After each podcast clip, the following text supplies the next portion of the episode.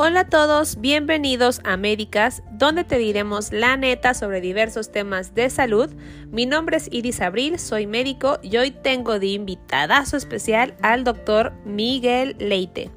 Este podcast va dirigido a gente que puede estar o no relacionado al área de salud. Disfruten de este episodio. ¡Comenzamos! Se ha logrado. Se ha logrado. ¿Cómo estás, Miguel? Bien, gracias. ¿Y tú? Perdón por tantas vueltas, tantas cosas, pero... ¿Desde dónde estás? en Puerto Vallarta. Mira lo que ha gusto. Nada más la cara. es que no lo saben, pero Miguel es una persona que viaja muchísimo por cuestiones laborales y tiene una agenda en verdad muy, muy apretada. Entonces, por eso... Esto ya es grabación, perdón por interrumpir, pero... Ya. Ya todo, desde que entraste estamos grabando. Okay, Miguel, ayúdame a presentarte, por favor. Hola a todos los escuchas de, la doctora Abril. Soy el doctor Miguel Ángel Leite Altamirano, MSL eh, de diabetes para Beringer Ingelheim. Uh, nada más. Ay, no más. y justo yo tenía con Miguel planeado algunos temas y me dijo, a ver, no, yo puedo hablar muy bien de diabetes y escogió un tema que la verdad está complicado, pero está padre. O sea, me gusta, me gusta, lo disfruto. Eh, este tema, como ya vieron seguramente en el título, se llama octeto ominoso y tiene un nombre así bien rimbombante. Sí. y no es nada más y nada menos que cómo el cuerpo se va descomponiendo cuando tenemos la glucosa elevada. Y son ocho pasos principales, pero cada vez se van a ir agregando más. O sea, incluso leí un artículo que ya menciona 11, como 11 etapas, ¿no? Pero las aprobadas son ocho.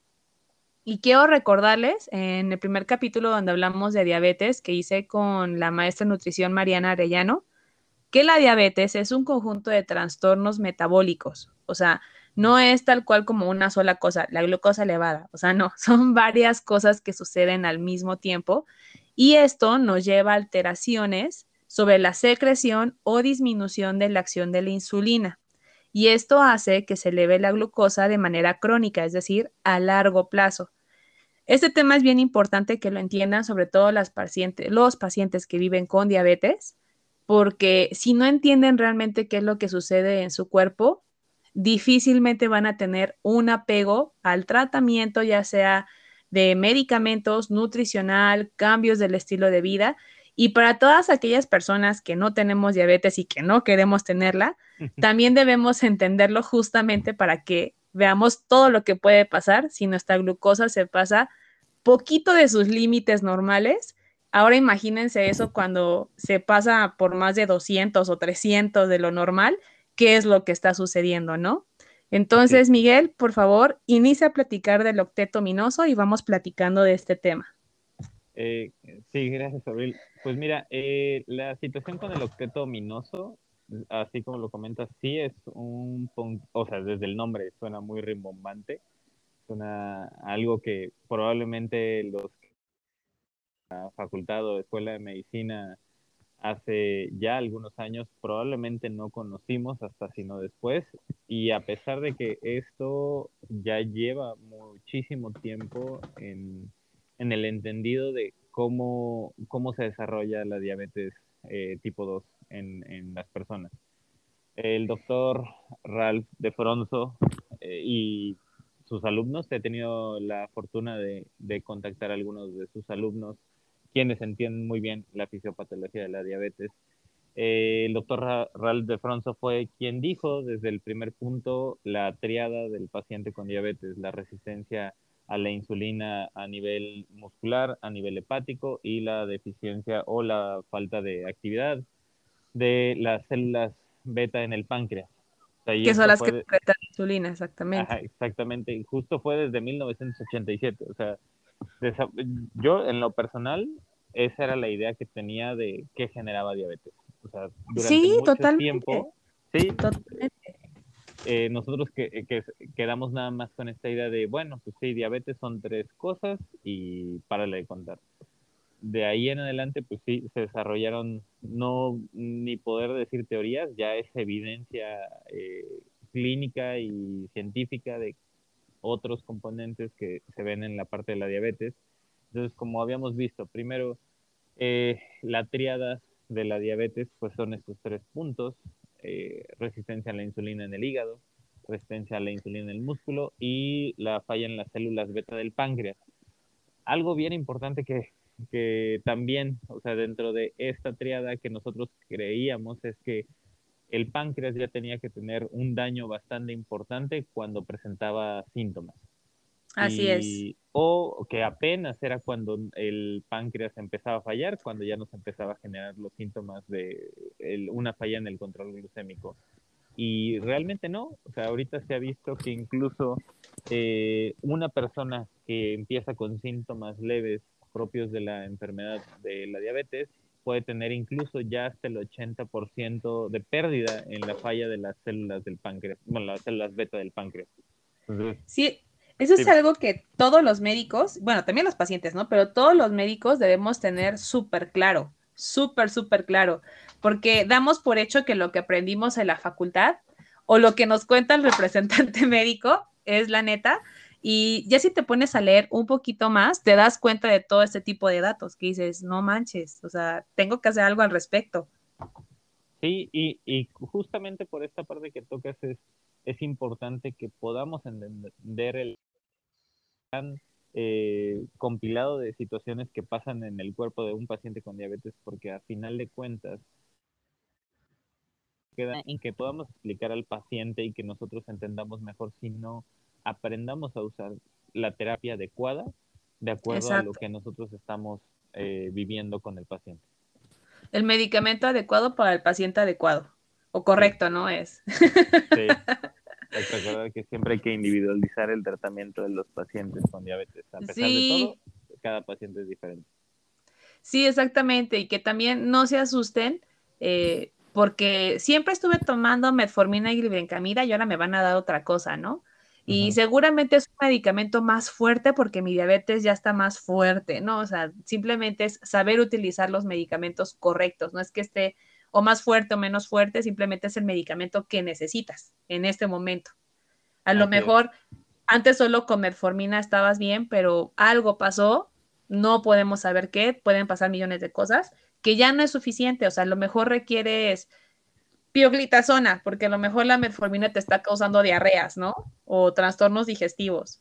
Eh, a lo mejor eh, la glibenclamida te bajaba mucho el azúcar y requieres un inhibidor de la DPP4, ¿no? Que por ejemplo son inagliptina, eh, en la marca, bueno, no vamos a decir marcas. Sí. Pero, o sea, hay un montón de medicamentos para tratar la diabetes para que solamente se ocupen uno o dos.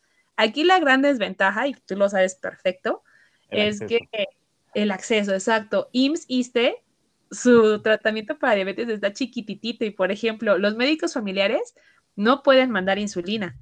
Lo tienen que mandar al médico internista para que el médico internista se las dosifique y se las indique y se las puedan surtir. Sí. Incluso es, eh, ese, es una realidad horrible porque dices, no manches, o sea, ¿cómo quieres que tus pacientes no se compliquen y que lleguen a insuficiencia renal, insuficiencia cardíaca, lo que ya sabemos de la diabetes, si tu listado de medicamentos es chiquititito para el médico de primer contacto. Sí, la verdad es que, eh, digo, todos los medicamentos, eh, incluso la base durante mucho tiempo que fue metformina, tiene sus beneficios cardiovasculares. Digo, hay ensayos clínicos que lo demostraron y que por eso muchos de los médicos actualmente se se casan con que la idea de la metformina eh, es la base de la diabetes.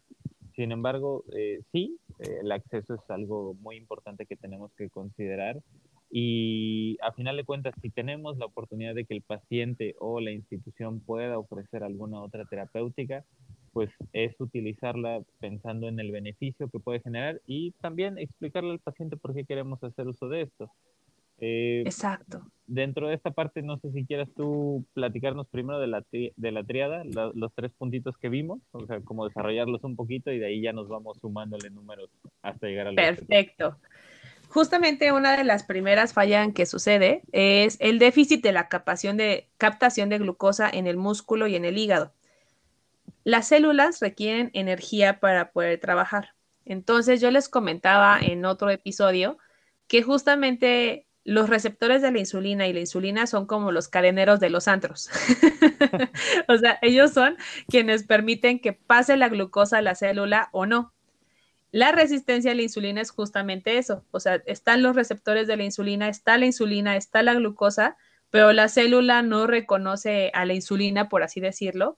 Por lo tanto, la glucosa no se puede meter a las células. Entonces, el músculo y el hígado dicen, necesitamos energía, o sea, necesitamos glucosa para poder trabajar.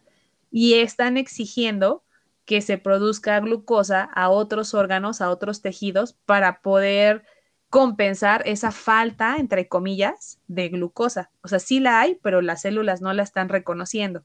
Entonces, esa es la primera falla, que justamente aquí es donde nos ayuda la metformina, hablando de... La otra falla es justamente la disminución de la secreción de insulina, es decir, hay unas células, hay dos tipos de células en el páncreas, las alfa y las beta. Las betas son las que producen la insulina. Entonces, este, esta falta de secreción de insulina junto con la resistencia de la misma usualmente suceden a la par. O sea, no se puede saber qué fue primero, si el gallo o la gallina, pero suceden usualmente a la par. Entonces, primero sucede como una hipersecreción de insulina y luego las células dicen, ay, es que por más que produzco insulina, no se dan abasto las demás células y dejan de producir, o sea, como que se agotan, entre comillas, ¿no? Y pues, ¿qué sucede? Que al no producir insulina, pues se acumula más glucosa en la sangre. Y como no hay glucosa, según, según así entre comillas, para las células del cuerpo, el hígado y también el riñón un poquito, empiezan a producir glucosa. O sea, dicen, pues no hay glucosa, pues yo produzco glucosa. Sí, de alguna manera, o sea, el hígado sí tiene la capacidad de producir esa glucosa y el riñón dentro de todo es hay glucosa que andamos tirando, vamos a absorber más de la que podemos. Exactamente. No la tires, sino reténla, reténla. Y entonces ahí está la primer triada, que la verdad, esto como dijo Miguel, también fue lo que a mí me enseñaron en la universidad. Y yo ya me sentía experta con eso. Sí, ya, ya, no había más que aprenderle la diabetes. Ya, no, ya, ya, ya habíamos descubierto todo lo de la diabetes. A mí me empezó a causar más inquietud por saber más de la diabetes, porque justamente empecé a ver, yo he trabajado prácticamente desde que me gradué en, en medios privados y vi que recetaban otros medicamentos que no eran con los que estuve en la universidad. Dije, ay, ¿qué es este medicamento, no? ¿Y por qué esto? Entonces, cuando empecé a estudiar cómo funcionaban esos medicamentos, me fui eh, enseñando pues toda esta parte de cómo el cuerpo se va descomponiendo. Tengo yo en, mi super resumen que el cuarto componente del octeto es el tejido Exactamente. Ah, este, esta parte de mí me encanta. Cuando yo la descubrí fue en un congreso de síndrome metabólico y me quedé así impresionada. Fue así de, ¿qué es eso de la lipotoxicidad, no? O sea, ya cuando me puse a leer dije, wow, esto es como, como el futuro. Sí, que no tiene nada que ver con el fat shaming. No estamos hablando de las personas con un índice de masa corporal elevado, sino de las células propias, de las células grasas todos tenemos células grasa, todos, todos, todos, todos, ¿no? Entonces no estamos diciendo, ay, el que tenga más grasa o el que tenga menos, no, o sea, las células adiposas, el tejido adiposo, la grasa, cuando se incorpora a esta triada ya se llama el cuarteto disarmónico. Somos bien dramáticos los médicos. Sí, eh, eh, por lo que tengo entendido, el doctor de pronto, o sea, como anécdota, lo quería hacer simulando una orquesta por eso empezó oh. eh, la primera no era, o sea, lo, lo sí, fue traducido en español como triada, sin embargo, en, en inglés era, eh, o sea, un trío. un trío, de ahí pasamos al cuarteto, al quinteto, porque a final de cuentas ah. todo esto fue una situación armónica, bueno, en este caso disarmónica, porque a final de cuentas se ve afectado el organismo. Pero sí, o sea, esa, es la situación de por qué le estamos poniendo estos nombres y por qué el doctor de Fronso lo quiso hacer así, para que fuera mucho más práctico aprender a, a los médicos a entender la fisiopatología de esto. Wow. Esto sí fue información que me voló el cerebro otra vez. Entonces, del tejido adiposo, esto quiere decir que se aumentan los ácidos grasos, que también estimulan la producción de glucosa. y esto también estimula más producción de glucosa en el hígado.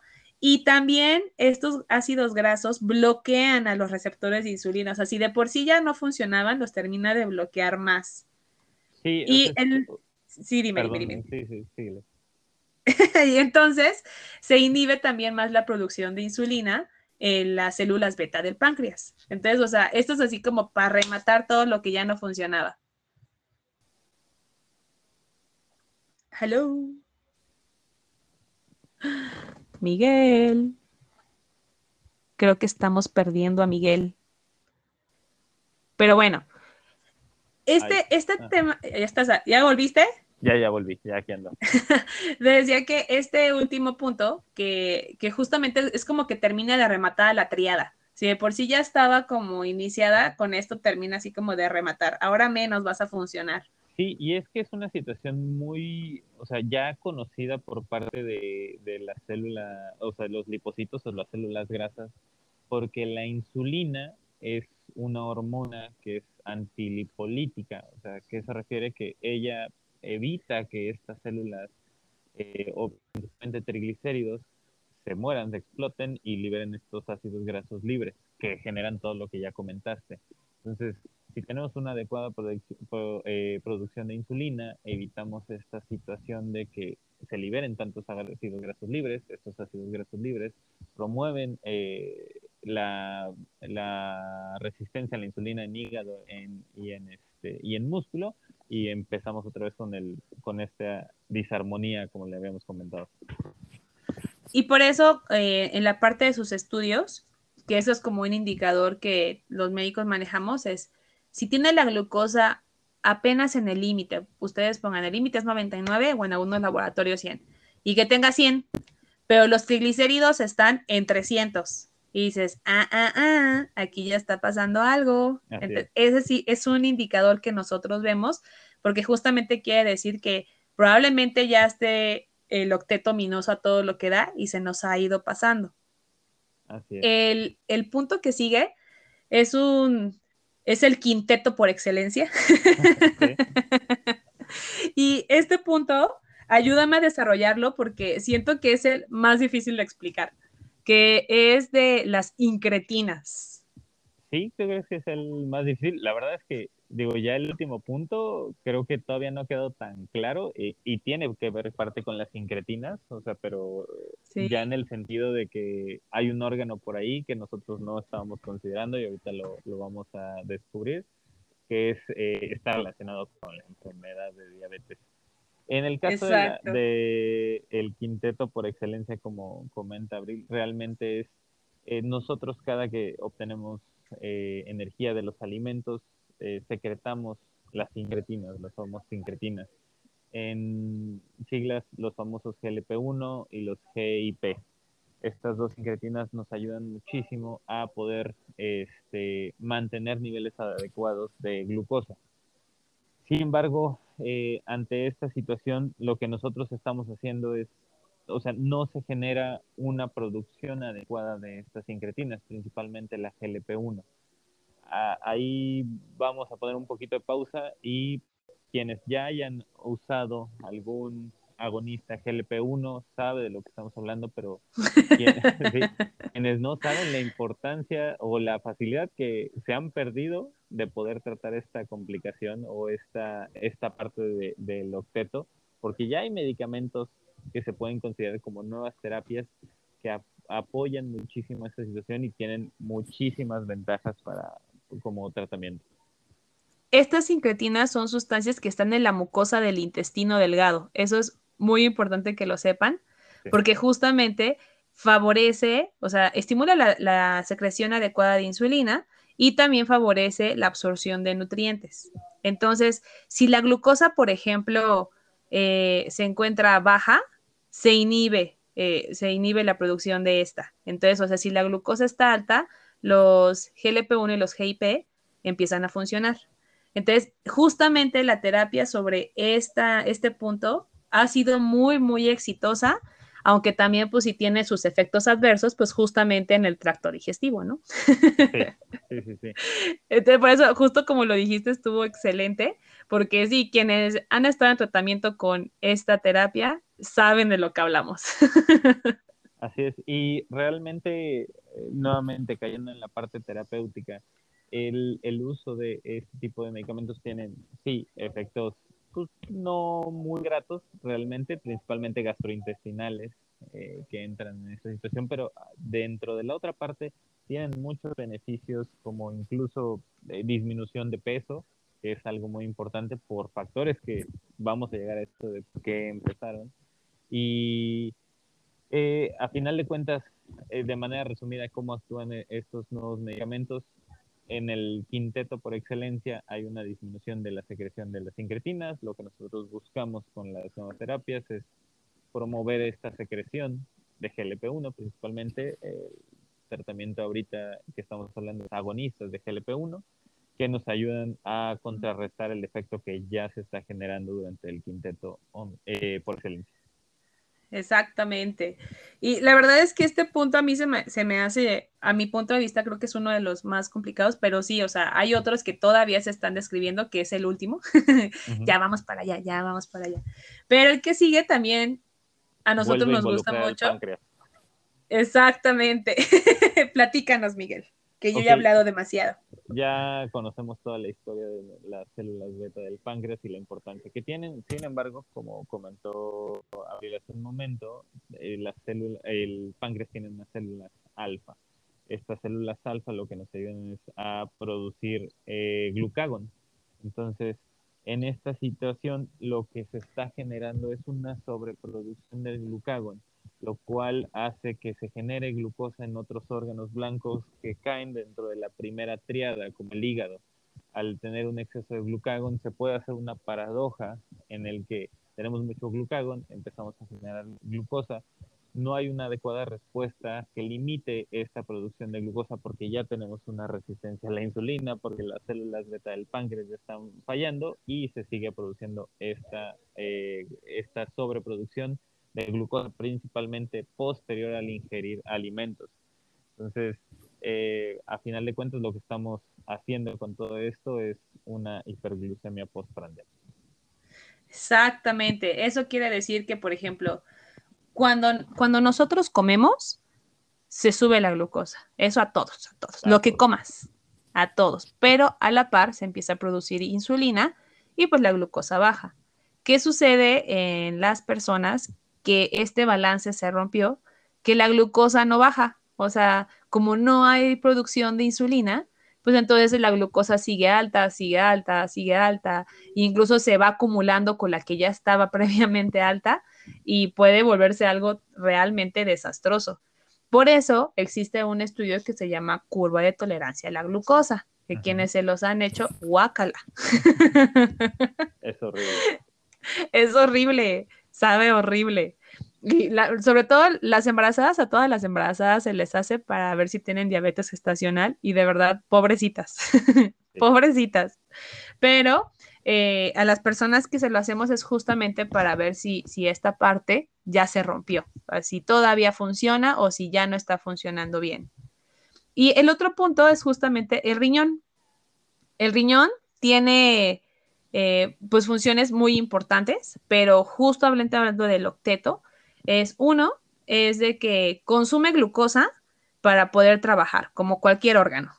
El punto dos es que en la parte del, eh, del, riñón, o sea, la parte de la corteza del riñón, que es como la parte más externa, por así decirlo, también produce glucosa.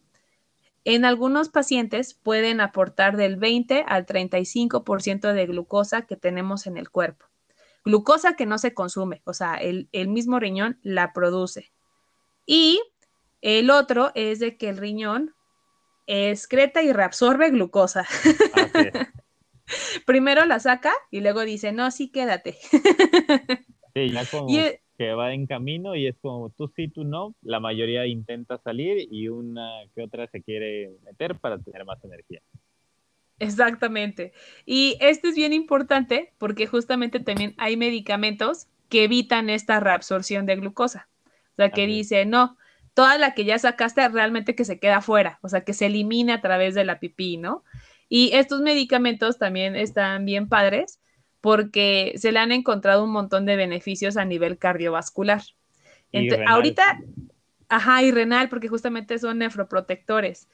Eh, hay pacientes que, bueno, este artículo que leí ya tiene un ratito, pero yo leí que hasta incluso pacientes que llevan tomando ese tipo de medicamentos inhibidores de la IS, los ISGLT2, este, que llegan a recuperar hasta un 30% de la reserva renal cuando lo llevan tomando más de un año. Entonces a mí dije, wow, o sea, personas que no están en insuficiencia renal, tampoco se vayan allá, ¿no? No, sí, ahorita te voy a comentar un poquito de eso. Cuéntamelo de una vez. la verdad es que justamente por esta séptima parte del acto ominoso fue una de las razones por las que yo caí en la posición que actualmente tengo. Eh, mm. afortunadamente mi jefe es apasionado de, de, este, de este punto. Él es nefrólogo, él ha estado mucho tiempo manejando la parte de cardiometabólico y en el uso de esta molécula, los, los inhibidores de SGLT2, eh, igual, nuevamente, probablemente quienes ya llevamos un ratito fuera de, la, de, haber estudiado, no los conocíamos hasta la práctica ya clínica. Los que vayan egresando, pues probablemente ya tengan conocimiento de todas estas terapias. Pero el uso de este medicamento justamente fue únicamente para tratar diabetes como comentaba la doctora Abril hace un momento, la ventaja de estas nuevas terapias, así como los eh, agonistas GLP-1 y en este caso los IES inhibidores de GLT-2, es que ah, se volvió la panacea, porque era lo que nosotros nunca esperamos de algún medicamento, que un medicamento que fuera diseñado para cumplir una función generara algún otro beneficio en distintos sistemas. ¿Que están ligados? Sí, pero a final de cuentas se ha visto que pueden generar cambios en pacientes que no, a los que no fue diseñado este medicamento. En el caso de lo que tú comentabas hace un momento, eh, actualmente hay ensayos clínicos donde se están estudiando, bueno, ya hubo ensayos clínicos eh, a nivel mundial, dos principalmente a, nivel de riñón, que es Credence y el DAPA-CKD, eh, para es eh, dapagliflozina y se me acaba de ir el otro. Pero bueno. ¿Dapa? No, dapa y este cana, perdón, cana. canagliflozina. Estos dos ensayos. El Credence fue diseñado únicamente para pacientes con diabetes. DAPA se arriesgó un poquito más y metió el ensayo a pacientes con diabetes y sin diabetes para ver este beneficio renal. Y ahorita estamos esperando el último ensayo de esta molécula que es el Empakidney, el Empakidney lo que busca es aumentar la población de acuerdo a las escalas de Grigo, que seguramente en algún momento la, doctora Abril va a tocar el tema para los que estén interesados. Eh, en, aumentar la población estudiada en pacientes con diabetes y sin diabetes, justamente eh, para mostrar los beneficios de un medicamento que original fue, originalmente fue diseñado para únicamente el control glucémico y que actualmente ya ha generado mucha evidencia, mucho soporte de que eh, es nefroprotector y cardioprotector también. Es que sí, de verdad, esto, esta terapéutica a mí me gusta un buen. En combinación con otras, por ejemplo, con los agonistas GLP-1 también hacen una maravilla. Eh, el chiste es saber utilizar los medicamentos y saber justamente en dónde actúa.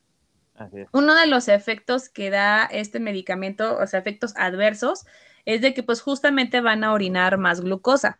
Al orinar más glucosa en mujeres, si no tienen la suficiente higiene o si no se les explica cómo funciona, pues sí pueden aumentar las infecciones en vulva, las infecciones vaginales por cándida. Entonces, este sí es como un, contra de que sí requiere como de mucha higiene, ¿no? Y también de que tomen más agua, porque si no van a estar como changas marangas. Sí, a final de cuentas caemos en el punto de lo que estábamos diciendo, es educar al paciente en el, eh, o sea, hacerlo consciente de los efectos que está generando su enfermedad y su tratamiento. Entonces, como bien dices, sí tienen, todos los medicamentos tienen sus efectos adversos. En el caso de los ISGLT2, este es uno muy común, que afortunadamente con una buena educación, con una buena higiene y con un tratamiento pronto, pues, llega a estar sin complicación. Pero sí, o sea, todos, incluso la metformina, eh, tienen esas contraindicaciones o que es necesario que el paciente se empodere y conozca de su enfermedad. Eso sería lo ideal, o sea, de que también tenga la curiosidad de qué es lo que me está pasando y qué es lo que debo hacer. Hasta qué momento es normal y hasta qué momento ya no es normal lo que me está pasando. Y el último punto, tun, tun, tun.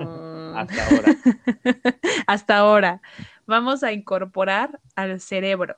O sea, esto está bien cañón porque más bien vamos a hablar de los neurotransmisores que están en el hipotálamo, que justamente son los que se encargan de la saciedad, es decir, eh, los que regulan el apetito. Y esto está pues súper relacionado con la obesidad o la sobrepeso obesidad. Así es, digo, eh, tomando el tema nuevamente de la parte de las sincretinas, la mayoría de las sincretinas, como dijo la doctora Witt, son secretadas en la parte gastrointestinal. Sin embargo, se ha visto que muchas, bueno, no, no mucha, alguna de estas secreciones de incretinas de la GLP-1 también se dan por parte del cerebro.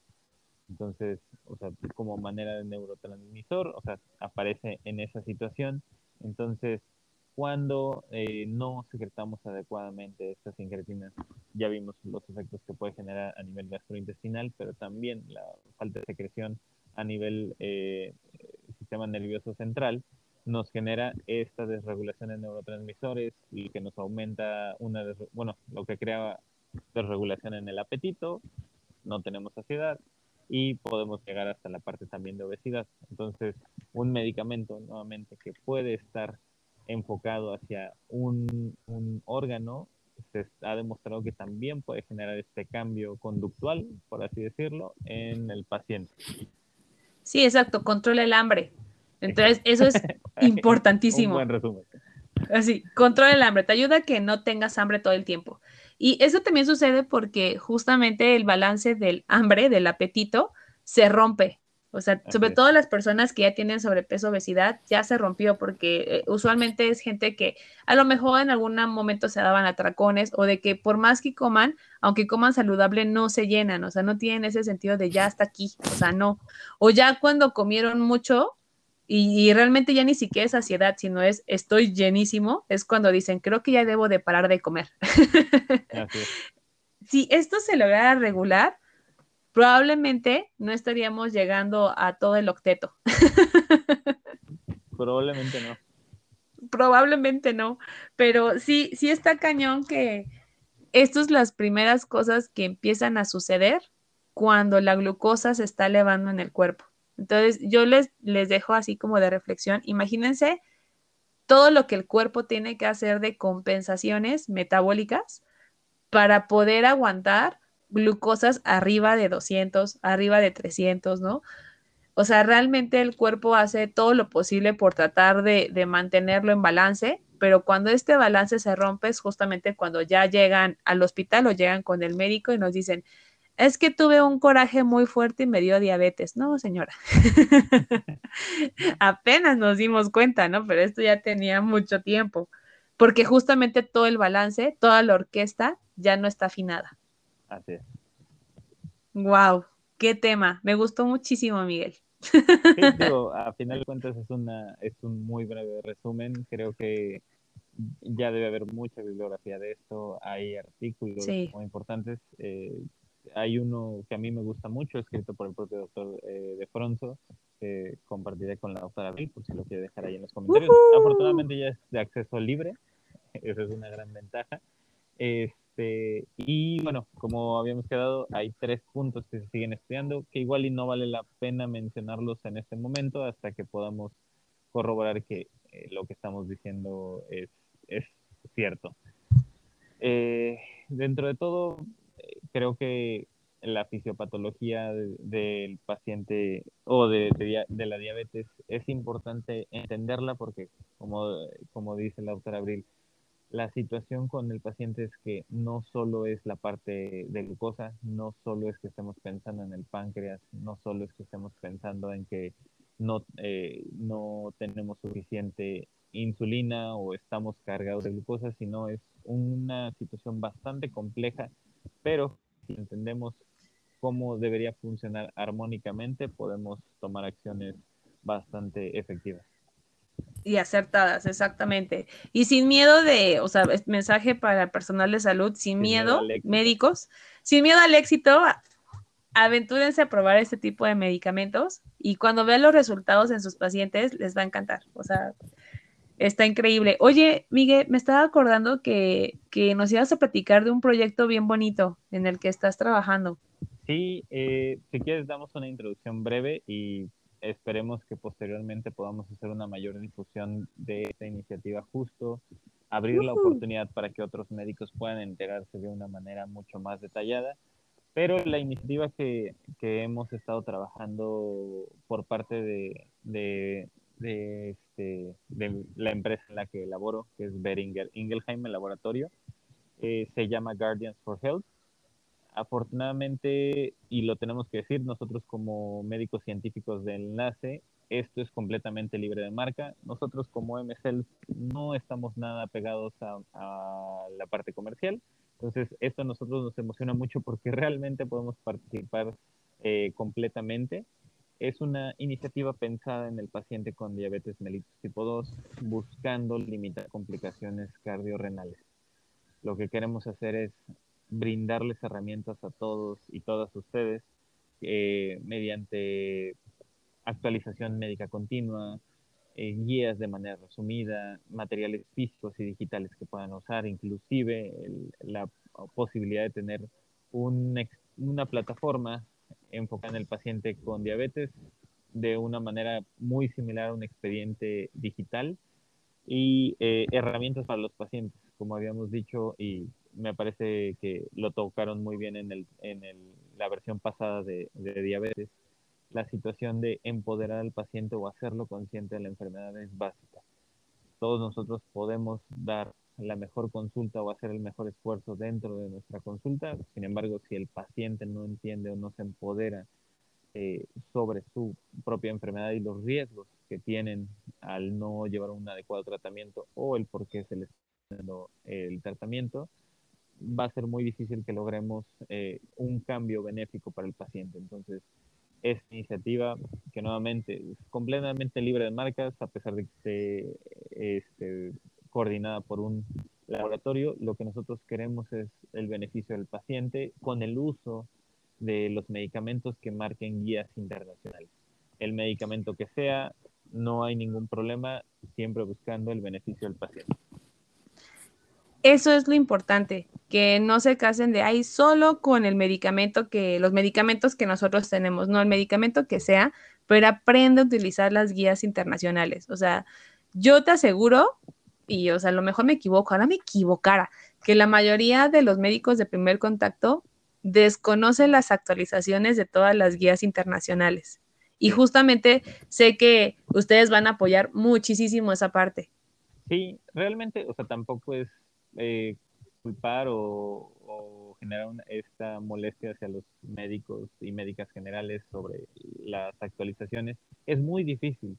Hay guías como guías de ADA que, o ADA que, que se generan constantemente, anualmente. Hay otras guías que tardan un poquito más. No hay actualizaciones tal cuales, por ejemplo, CADIGO, pero hay recomendaciones que se van actualizando a pesar de que la guía anterior siga manteniéndose vigente. Entonces, es muy difícil que un médico que no tiene una práctica específicamente en el paciente con diabetes se mantenga completamente actualizado de todos estos cambios. Y es lo que nosotros queremos apoyar justamente mediante maneras sencillas de que ellos puedan reconocer esta información y aplicarla en su práctica diaria. Exactamente. Yo creo que este proyecto va a tener muchísimo éxito porque es lo que se requiere, educación. Tenemos que invertirle en la actualización, en la educación, para que a largo plazo tengamos pacientes con diabetes, que viven con diabetes más controlados y que no se compliquen tanto, porque los gastos de un diabético a nivel salud son altísimos, o sea, altísimos. No me acuerdo de la cifra, pero al año son millones, millones de pesos invertidos en pacientes que viven con diabetes. Y, complicados mucho más. Sí, exactamente. Para el paciente con diabetes es caro para mantener en el sistema de salud. Ahora un paciente con diabetes que ya tiene cualquier complicación eh, oftalmológica, cardiovascular o renal es muchas, muchas veces más caro. Sí, es cierto. Pues amigos, cuídense mucho. Espero que hayan aprendido mucho. Muchas gracias, Miguel, por conectarte desde las bellas Vallartas. ¿Alguna red social que nos quieras dejar o algún correo de contacto, algo? Pues mira, red social profesional no tengo ninguna, o algún mail de contacto por si llegan a estar interesados en esta iniciativa. Desafortunadamente, por el momento solo puede ser abierta a médicos que ya tengan cédula. Esperemos poder llegar a algunos estudiantes que estén interesados, pero igual, si hay alguna institución o alguna escucha que tenga eh, contacto alguna institución donde quiera que podamos hablar sobre esta iniciativa, con todo gusto nos, me pueden escribir a mi correo profesional que es miguel.leite, esto es L-E-Y-T-E, -E, arroba beringer bajo, medio, perdón, ingelheim.com. Muy bien, pues amigos, ustedes ya conocen mis redes, espero, y si no se las voy a recordar. en Instagram es médicas.drairis en Facebook Médicas por Iris Abril y en YouTube Médicas por Iris Abril. Y pues cualquier cosa escriban, mejor preguntar antes de quedarse con dudas. Y pues aquí el chiste es de que el paciente que tiene mayor conocimiento de su condición vive con mayor calidad de vida. No hablemos de cantidad, sino de calidad de vida. Y pues por último, nunca le deseen dulces sueños a su amigo diabético, por favor. Porque dulces ya tienen la vida. Exactamente. Muchas gracias, Miguel. Los estamos escribiendo. No, de que Abril, muchas gracias por la invitación y pues a seguir aprendiendo. Así es. Gracias a todos, gracias por estar. Besitos ahí donde no se ve nada. Uh. Bye. Bye.